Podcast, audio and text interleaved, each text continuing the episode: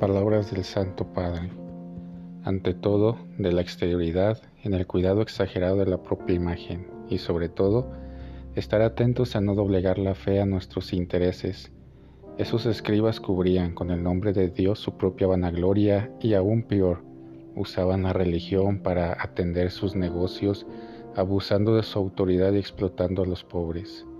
Aquí vemos esa actitud tan fea que también hoy vemos en muchos puestos, en muchos lugares, el clericalismo, ese estar por encima de los humildes, explotarlos, vapulearlos, sentirse perfectos. Este es el mal del clericalismo. Es una advertencia para toda época y para todos, iglesia y sociedad. No aprovecharse nunca del propio rol para aplastar a los demás. Nunca ganar sobre la piel de los, más débiles. Tomada del Ángelus del 7 de noviembre de 2021.